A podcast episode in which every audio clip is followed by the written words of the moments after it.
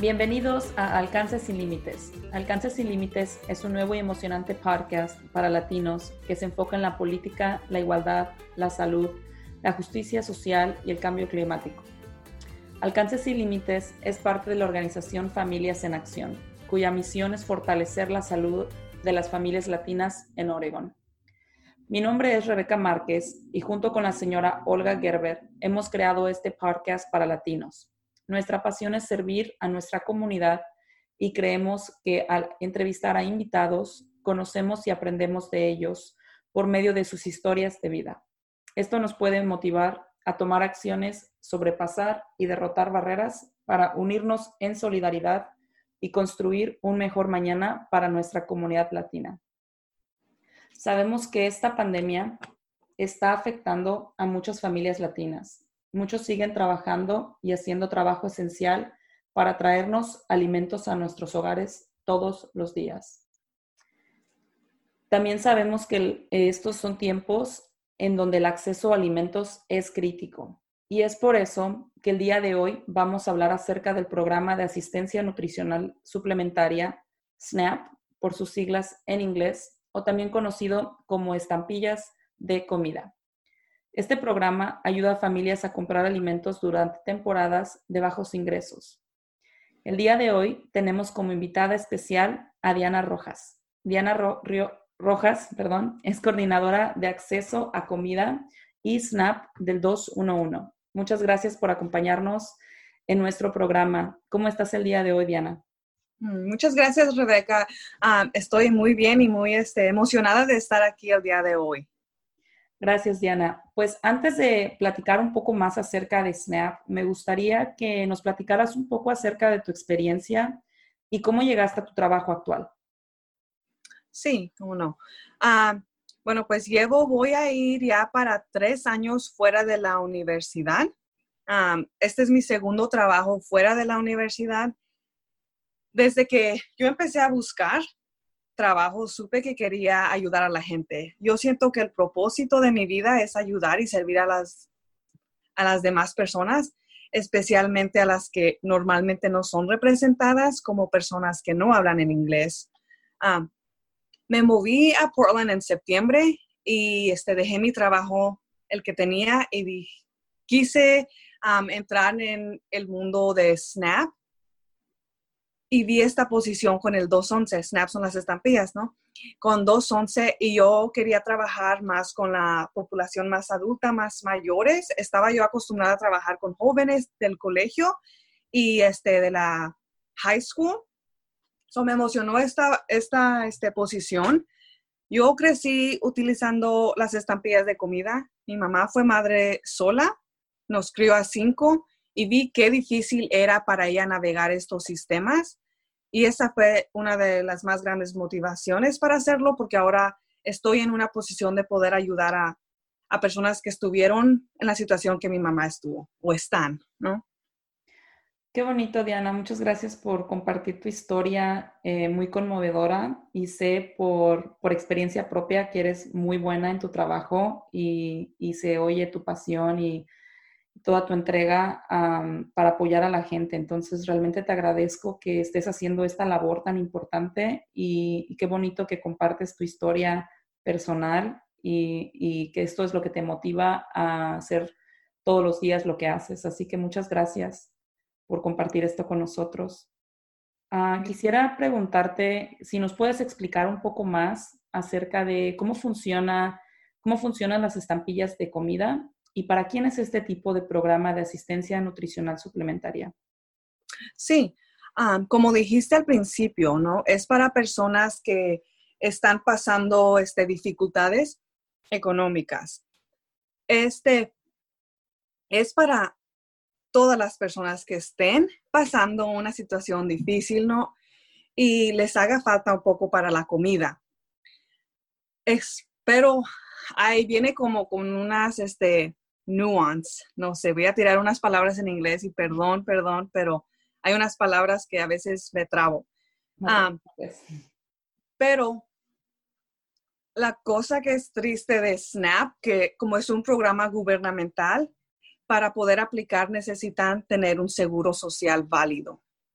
Así que es para cualquier persona que tiene seguro válido y califica um, basado con sus, en sus ingresos. Y para aplicar, hay varias maneras de aplicar. Um, pueden entrar al Departamento de Servicios Humanos. Hay varios, um, varias oficinas en cada pueblo y ciudad. También pueden este, imprimir una aplicación. También pueden llenarla en línea y mandarla por correo o por fax. Y tengo, tengo entendido, Diana, que, bueno, para las personas que nos están escuchando, que hay, hay muchos recursos en español. Eh, hay personas que nos pueden llenar a, ayudar a llenar la aplicación en español. Incluso si alguien va a las oficinas del DHS, me parece que es su obligación y responsabilidad este, ofrecer esto en español. ¿Esto es correcto? Esto es correcto. Ustedes pueden ir a cualquier oficina y ahí va a haber alguien que los ayude en el lenguaje que ustedes prefieren. Y si no lo hay, hay forma de ponerse en contacto con un intérprete en ese mismo instante. Y no nada más hablamos por, para el español, pero otros lenguajes también. esta la barrera del lenguaje no debe de ser un obstáculo para no recibir la ayuda de las estampillas. Y también me, gustaría que nos platicaras, bueno, entonces el primer paso parece ser que uno tiene que tener un número de seguridad social y esto también puede ser que uno aplique em, sin número de seguridad social, pero que aplique para los beneficios para, para sus hijos, que posiblemente ellos sí tengan un número de seguridad social es decir, para, para tal vez niños que hayan nacido en Estados Unidos. Entonces, en el caso de nuestra, nuestra población que no tiene papeles o no tiene número de seguridad social, ¿esta es, es una opción segura para ellos? Sí, ah, recibimos estas preguntas muchas veces. Ah, aquí en 211, nosotros siempre estamos también este, hablando de los mitos que escuchamos con las personas que nos llaman. Un gran temor para nuestras comunidades indocumentadas es este, pues recibir o mentir, ¿no? Que me voy a meter en problemas o a veces es más el miedo. estamos en un tiempo muy difícil, diría yo, con el ambiente político, pero eso es solo un miedo que quieren poner a nuestras comunidades, porque los niños que son nacidos aquí, aunque sus padres sean indocumentados, tienen derecho de recibir estos recursos. como dijiste, sí, ellos pueden ah, aplicar para las estampillas de comida para sus niños. Muy bien. entonces, bueno, estas personas aplican para, este servicio y después platícanos cómo es este proceso. Eh, ¿Qué preguntas les hacen en la aplicación? Y, nos puedes compartir también un poco acerca de qué pasa después. Uno llena la aplicación, después, sí, sí. ¿qué es lo que sucede? Ok. La aplicación, aunque se ve un poco larga y un poco espantosa, en verdad es, es muy, muy este, fácil de rellenar y te pide información muy básica como nombre, dirección, teléfono, las personas que están, viven en el hogar, como sus dependes y sus ingresos o su empleador, ¿no? Eso es la información más importante que ellos necesitan. Y de ahí, en la entrevista de nuevo, solamente van a visitar esa misma aplicación de nuevo, a ver si la trabajadora tal vez tiene preguntas o tal vez a veces les quieren ayudar a encontrar más deducciones para que puedan recibir más beneficios. Así que la entrevista está ahí para ayudarle a, los que aplican. Ah, ya. Muy bien. Y después de la entrevista, em, la persona que trabaja para el Departamento de Servicios Humanos determina si las personas eh, califican o no califican. Ah, ok. y ah, después de eso, ¿Qué, sucede? ¿Les cómo, ¿Cómo les llegan los beneficios y cómo los pueden utilizar? Ok. Ah, ok, primero llenan la aplicación, ¿no? Luego tienen la entrevista y después entre la entrevista y la decisión, si es aprobada o, negada, ah, a veces tenemos que entregar papeles o que si usted tal vez en su aplicación dijo que ganaba 15 dólares la hora, pero en su entrevista ya dijo 13, así que quieren poquitas más pruebas, algo no está ah, matching up, ¿no? Y después, entonces, tiene la entrevista, usted entrega todos los documentos que necesita para verificar lo que usted dijo lo que usted puso en su aplicación. Y después es negada, o aprobada o no. Y le pueden mandar la tarjeta por correo o puede usted ir a recogerla. Y a veces, yo sé que el proceso suena un poco largo, pero esto a veces puede pasar todo en un día. Ok, muy bien. Y con esta tarjeta, eh, las personas pueden ir a pues comprar comida a, cualquier supermercado o alguno en especial. No, hay varias tiendas, marquetas también, que aceptan la tarjeta de EBT, de estampillas, como también la Walmart, Food for Less, Winco. Mayoría de las tiendas grandes aceptan este, la tarjeta de estampillas. Y ahora también lo acepta Amazon, que puede este, enviar comida a su casa. Y mayoría este, de las tiendas que las aceptan también van a tener un, un este, como una foto de la tarjeta, oh, aquí aceptamos la tarjeta de estampillas. Pero por lo regular es toda la, son todas las tiendas que tengan comida y pueden comprar de todo. Así que a veces también como hay personas que han recibido estampillas por primera vez, nos llaman y dicen, oh, pero pues como qué puedo comprar, ¿no? Este es muy nuevo el, el programa para muchas personas y entendemos que es confuso y no sabemos dónde usarla. La pueden usar donde compren comida y pueden comprar cualquier tipo de comida mientras no sea comida rápida como del Burger King o de McDonald's. Pueden comprar este, hamburguesas que no están hechas y hacerlas en casa, pero no comida que ya está hecha o calientita. Muy bien, Diana, gracias por clarificarnos esta información. Me gustaría que, yo sé que en nuestra comunidad hay, hay mucho temor de aplicar a este servicio, ¿no? Entonces quiero que, que platiquemos un poco y hagamos tal vez más énfasis en esto de la carga pública. Yo sé que es algo reciente que empezó de alguna forma esta administración actual a, meter ese temor en nuestra comunidad, en especial, de aplicar para las estampillas de, comida. Eh, mi primera pregunta para ti, ¿has notado que nuestra comunidad latina está aplicando menos para SNAP después de que esta, esta regla se empezó a implementar? ¿Notaste ese cambio o has notado que ha sido igual o has notado tal vez que nuestra gente está aplicando más para este servicio durante COVID-19? Sí. es una muy buena pregunta. Gracias, Rebeca. No sé si puedo contestarla bien, pero si ustedes se fijan en los estudios que tenemos que han hecho en todos los Estados Unidos, personas blancas son las que reciben de programas gubernamentales más a comparación a personas de color. Y eso también lo vemos aquí en Oregon. Cuando yo empecé, porque yo empecé en septiembre, cuando se estaba hablando eso de la carga pública, empecé hablando con muchas personas que querían cancelar sus beneficios, aunque la carga pública no les iba a afectar. Así que siento que en mi tiempo de estar aquí en el 211 he visto que muchas personas han querido cancelar, pero ya hablamos, con, hablan conmigo y, pues ponemos todo en claro que no, usted es residente, no, no le va a afectar o es para sus niños, no hay forma de que le afecte. Porque lo que dijiste es cierto, ¿no? Hay mucho, mucho temor en nuestras comunidades y muchas personas no quieren aplicar por ese temor y están también, este, pues, cancelando sus beneficios.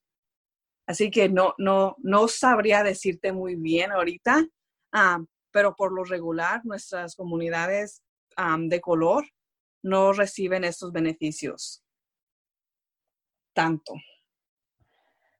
Sí, y eso, bueno, nos, nos ha motivado a nosotros en Familias en Acción a, ofrecer entrenamientos para aclarar esta información y promover lo que es SNAP y también junto con el 211, pues tú has sido una de nuestras aliadas y realmente nos has apoyado mucho en clarificar esta información también con Hunger Free Oregon. Entonces, te doy las gracias y pues yo creo que tenemos que seguir pensando en, diferentes estrategias para hacer llegar estos mensajes a nuestra comunidad y que la gente se anime a aplicar porque este servicio puede ayudar mucho, ah, en especial ahorita durante estos tiempos que muchas personas han perdido su trabajo y están teniendo inseguridad alimentaria o no, no tienen suficientes alimentos en sus casas.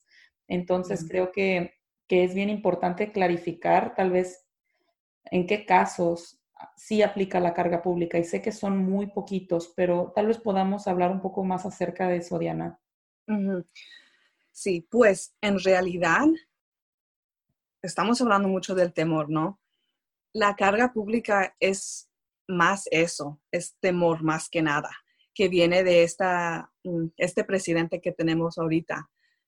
Pero en sí, las personas que serían afectadas por lo regular no califican en primer lugar para las estampillas,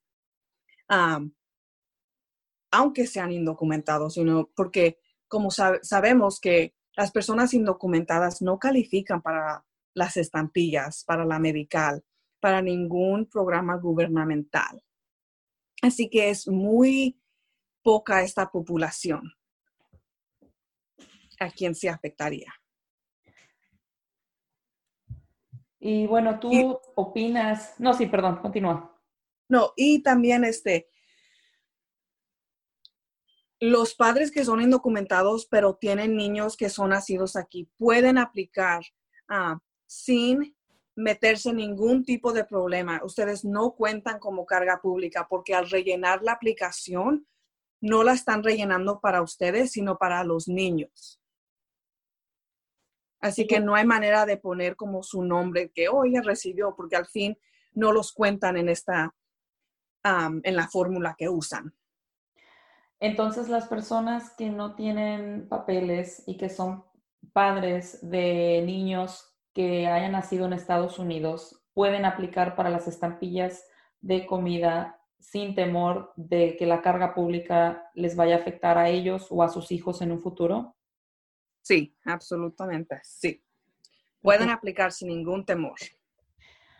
Y algo que hemos estado soñando o, queriendo hacer que suceda es que en algún momento, sabemos que nuestro estado en Oregon eh, apoya mucho a las comunidades inmigrantes eh, y bueno, tal vez es un sueño que tenemos o que yo he pensado y que he escuchado que en algún momento SNAP podría ser para absolutamente todas las personas que, viven en Oregon, incluyendo a, los inmigrantes. ¿Tú piensas que, que, esto va a ser posible algún día lograrlo? ¿Y, qué tenemos que hacer? O en tu opinión, ¿qué tendríamos que hacer para, para llegar a esto? Sí, yo siento que sí es muy posible. Ah, no sé si ustedes saben o no, pero las personas indocumentadas este, proveen 270 mil en taxas. Ellos pagan impuestos también, ¿no? Ah, yo creo que es muy posible, pero va a, ser, va a tener que ser al nivel estatal. Como dijiste, Oregon acepta mucho a los inmigrantes. aquí sí los aceptamos, pero las estampillas, este programa es federal, así que los fondos que vienen son federales. Siento que pudiéramos hacer algo muy similar. California, siento que se está moviendo muy bien y está poniendo un ejemplo muy bueno para otros estados. Y es más de seguir pues empoderando a la gente como lo que están haciendo ustedes en Familias en Acción, este, creando poder en nuestras comunidades. Yo siento que eso es lo que tenemos que seguir haciendo para seguir presionando a nuestros legisladores, nuestros senadores, a nuestra gobernadora, de que, hey, estamos aquí, tenemos una comunidad de personas inmigrantes indocumentadas que pagan impuestos, que están dando a nuestra economía a nuestra sociedad y son parte de nuestras comunidades. Así que yo siento que es de crear más poder y de empujar más a nuestros líderes. Y como yo, lo que yo siento que tú y yo y otras personas que abogamos es de seguir luchando, seguir peleando, seguir hablando por personas que a veces no pueden, no por el miedo o por otras cosas. Siento que no, no está muy lejos de nuestro alcance, ya, ya vamos bien. Empezamos con estos 10 mil dólares que dieron para las personas indocumentadas por lo del COVID. Siento que ahí vamos. Muy bien, Diana. Pues me, me encanta escuchar tu, tus ideas y tu voz y tu pasión y me, me, inspira a seguir trabajando este, duro en lo que estamos haciendo y no, dar por, no darnos por vencidos hasta que realmente veamos políticas públicas que son equitativas y que apoyan a absolutamente todas las personas que viven en Oregon. Así que uh, gracias por, por, todo esto. Me, me, gustaría, antes de finalizar, que nos compartas un poco más acerca de qué otros recursos ofrece el 211 um, y cómo es la forma más fácil de contactar, de contactarte a ti o al 211 o a alguien que nos pueda ayudar a accesar estos servicios y para que nuestra gente pueda utilizar esto. Sí, la verdad, yo les voy a decir, tenemos varias maneras de que se pueden poner en contacto con nosotros, pero yo les diría ah, que llamen, llamen al 211-211. Tenemos especialistas listos para contestar cualquier pregunta. Y si no se las podemos contestar en ese instante, lo, vamos a conseguir esa, esa respuesta o los podemos dirigir a quien tenga esa respuesta. Así que nosotros tenemos, ustedes buscan que ah, para pagar la luz o bancos de comida, muchas personas que no califican para las estampillas ah, van a los bancos de comida, tienen mucha comida, tienen pan, verdura, frutas, leche, huevos. Ese es otro, los podemos poner en contacto con cualquiera, darles una lista de varios bancos de comida, o si necesita este internet de bajos recursos, como para bajos, personas con bajos ingresos, no sé cómo decirlo muy bien. Ah, eso, si necesita un teléfono gratis, también hay teléfonos para personas que reciben estampillas. Este, también las personas que reciben estampillas les dan descuento como para el zoológico, para el internet, para diferentes tiendas, para diferentes este, como museos, todo eso también tenemos. Si necesita ayuda con pagar su renta, podemos ver qué agencias están en su área dispuestos para ayudarles con la renta. Hay casi de todo, de vacunas, también o una clínica.